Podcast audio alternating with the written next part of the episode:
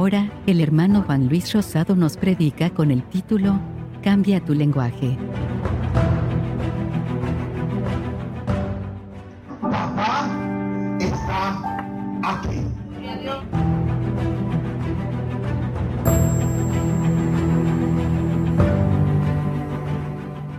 Entonces llamó él a Giesi y le dijo, llama a esta tsunamita. Y él la llamó, entrando ella, él le dijo, toma tu hijo. Y así que ella entró, se echó a sus pies y se inclinó a tierra y después tomó a su hijo y salió. Señor, añada bendición a su palabra. Mi alma te bendice, Rey. Una historia, una historia un poco triste, pero tiene un gran mensaje. Le puse como tema, cambia tu lenguaje. Es algo fuerte lo que somos padres. Tenemos que enfrentar a una, una situación de enfermedad de un hijo y verlo que después que está con uno, de repente enferme o muera. Y esta historia me llamaba la atención que ese hijo que ella, que Dios le dio, ella no lo pidió. Fue algo, una bendición que Dios le entregó sin pedirlo. Y muchas veces en nuestras vidas llegan cosas que no pedimos. Cosas buenas y cosas malas. Me ponía bien pensativo como ella se expresaba.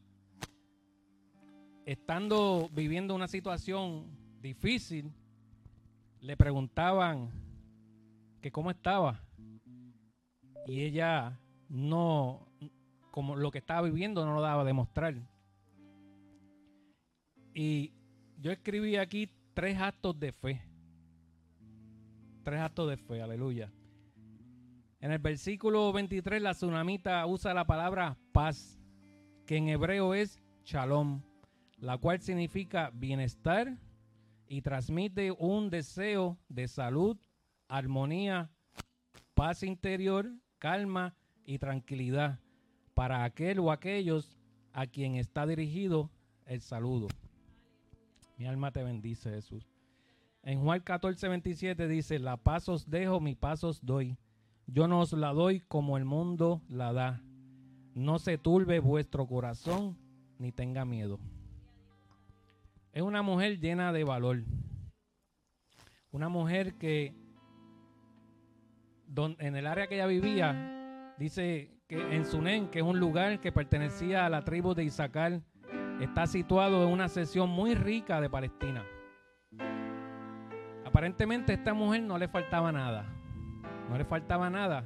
Pero cuando Eliseo ve que ella estaba tan solícita con él, eh, bien servidora, y ahorita cuando oraba en el banco, me vino esa palabra a la mente de servir, que muchas veces no queremos servir porque siempre esperamos ser servidos y sabemos que Cristo lo que vino fue a servir, aleluya. Y hay una bendición grande en el servir, porque así aunque sea venir a barrer la iglesia o, o buscar a un hermano, un amigo o alguien que apenas conocemos y traerlos a la casa del Señor, eso es servir y eso es trabajar para la obra de Dios. Y muchas veces decimos, Señor, yo quiero trabajar para ti, que me pongan a hacer algo en la iglesia.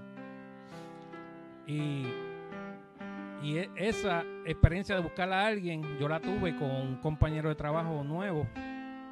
No lo conocía. Y yo empecé a hablarle del Señor. Y él se interesó. Aleluya. Y yo le pregunté que si él aceptaba venir a la iglesia, que, que yo lo buscaba. Y, él vive en Destin. Y yo me levanté más temprano ese domingo, me preparé y me fui solo hacia Destin a buscarlo. Y no lo digo para gloriarme, sino para ese acto de, de, de servir me trae bendición. Porque el que yo tenga salud, eso es una bendición grande. Y yo traje a ese muchacho y él vino aquí y, y el pastor oró por él y ese muchacho temblaba. Y él me dice que lo que él sintió aquí jamás en la vida lo había sentido. O sea que ese acto que yo hice de servir, pues fue de bendición para él. Aleluya. Y después que se acabó el culto, fui hasta Destin y lo llevé otra vez. Y fue fuerte, porque queda una hora y algo donde él está. Pero yo me gozaba en hacerlo porque me sentía útil para el reino de Dios. Porque no es solamente pararse aquí con un micrófono y decir así te dice el Señor o predicar la palabra. Hay cosas que son más allá. Somos el, cuerpo de Cristo tiene que trabajar en conjunto y, y, hacer cosas que aparentemente son pequeñas, pero Dios nos está viendo. Y aunque yo no recibo un reconocimiento del hombre, me bastan con el reconocimiento del Rey. Que ese es el que nos debe de, de importar a todos nosotros. Aleluya. Y quería testificar también sobre una situación que viví en Puerto Rico eh, un, año antes del huracán María. Me había quedado sin trabajo. Había renunciado a un trabajo porque de verdad era algo horrible.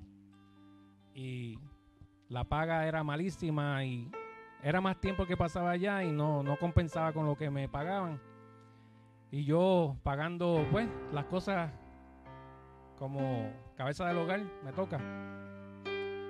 Pues no volví. Y recuerdo que me creo que fue sábado, me levanto con una canción de en la mente de Dani Berrío que dice Alaba a Dios. Y me levanté con esa mente y me seguí, eh, en la mente con esa canción me seguía dando en la cabeza y seguía dando y dando. Y me levanté, me puse a preparar el café, nos sentamos a hablar y empiezo a contarle y empezamos a hablar sobre mi trabajo porque había una casa que pagar y los biles. Y yo, yo sé, y estoy seguro, y sé que fue así, que Dios lo único que quería era que yo lo alabara, que yo me encargara de Él, de lo que le toca a Él, porque Él se encarga de lo mío. Y yo estuve todo el tiempo positivo, como esta mujer tsunamita, pasando un tiempo difícil, malo, pero yo sabía que Dios iba a obrar. Y ese mismo día llamé a, un ex compañero de trabajo y le ofrecí unas herramientas que ya no usaba. Y, él me dijo que sí, que le interesaba. Salí a buscarlas de Bayamón a Santa Isabel. Y se la llevé a Buena, al pueblo de Jonathan. Aleluya. Y le digo a esa persona, no tengo trabajo, si te cae algún trabajito por ahí, me avisa que estoy desempleado. Y él me dice, ¿quieres trabajar mañana conmigo? Y yo, bueno, claro que sí. Y al otro día fui a trabajar con él. Y desde ese día hasta que pasó María, trabajé con él y me fue súper bien. Me fue súper bien. ¿Qué me quiere decir eso? Que ese acto de fe que yo tuve en confiar en que Dios iba a hacer algo, iba a dar fruto. Y así fue.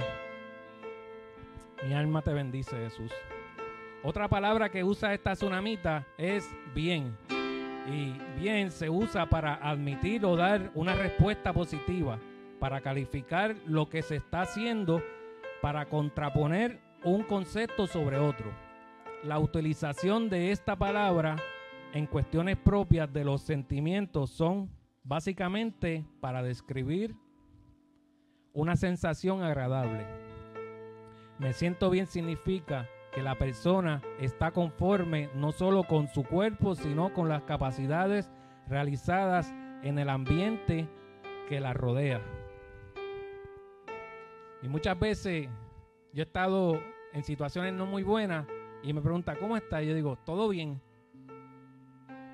no doy a demostrar que estoy pasando un momento malo, un, momento amargo, triste, que haya perdido algo. Nunca lo, doy a demostrar, porque yo sé que quien me va a ayudar es el Señor. Y me sorprende cómo esta mujer, pasando ese momento tan difícil en su vida de un hijo, le preguntan cómo está y ella dice que está bien. Y esta historia lo que me enseña a mí es que tenemos que confiar de una manera sobrenatural en el Señor. En cosas que estemos pasando, confiar en que Él algo va a hacer. Mi alma te bendice, Jesús.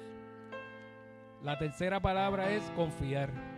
Significa una firme creencia en la fiabilidad, la verdad, la capacidad o la fuerza de alguien o algo. La palabra confiar en la Biblia significa seguridad fuerte, estar seguro. Confiar no es exactamente lo mismo que tener fe, que es el don de Dios. En Efesios 2.8 dice, porque por gracia sois salvos por medio de la fe, y esto no de vosotros, pues es don de Dios. Por lo tanto, confiar es lo que hacemos debido a la fe que se nos ha dado. Confiar significa que creemos en las promesas de Dios en todas las circunstancias, incluso cuando la evidencia parece ser lo contrario. Lo que vivió la, la tsunamita, aleluya. Y es poderoso porque cuando llegan bendiciones a nuestra vida, las atesoramos y de repente cuando vemos que las vamos a perder, pues nos entristecemos y decimos, Señor, pero tú me diste esto y ahora me lo vas a quitar. Y sea que estemos haciendo un trabajo para el Señor y pase algo y ya no estemos ejerciendo eso.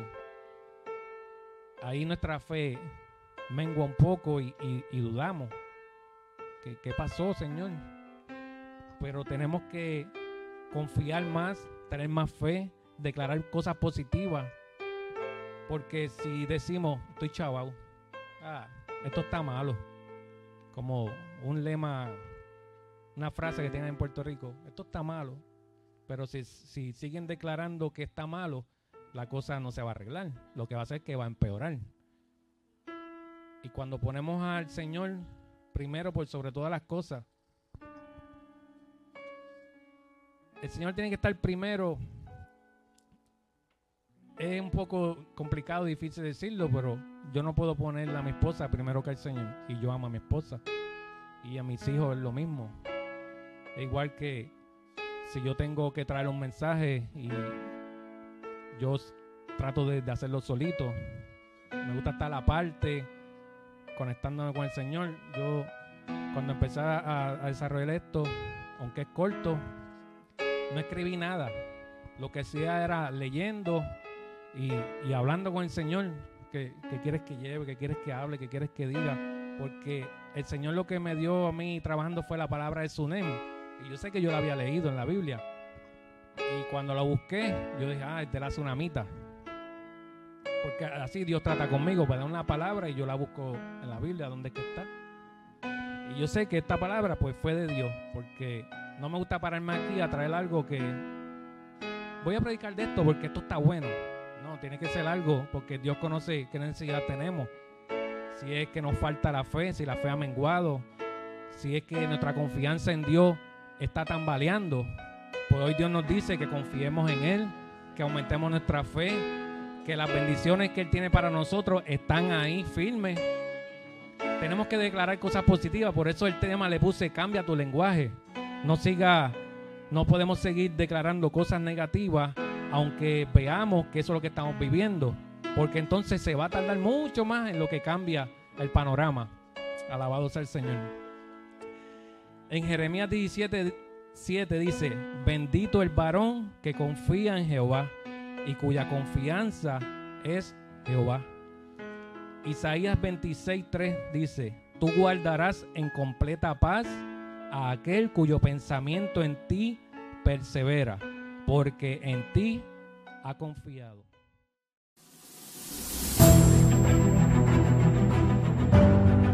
Esto fue el hermano Juan Luis Rosado predicando con el título Cambia tu lenguaje.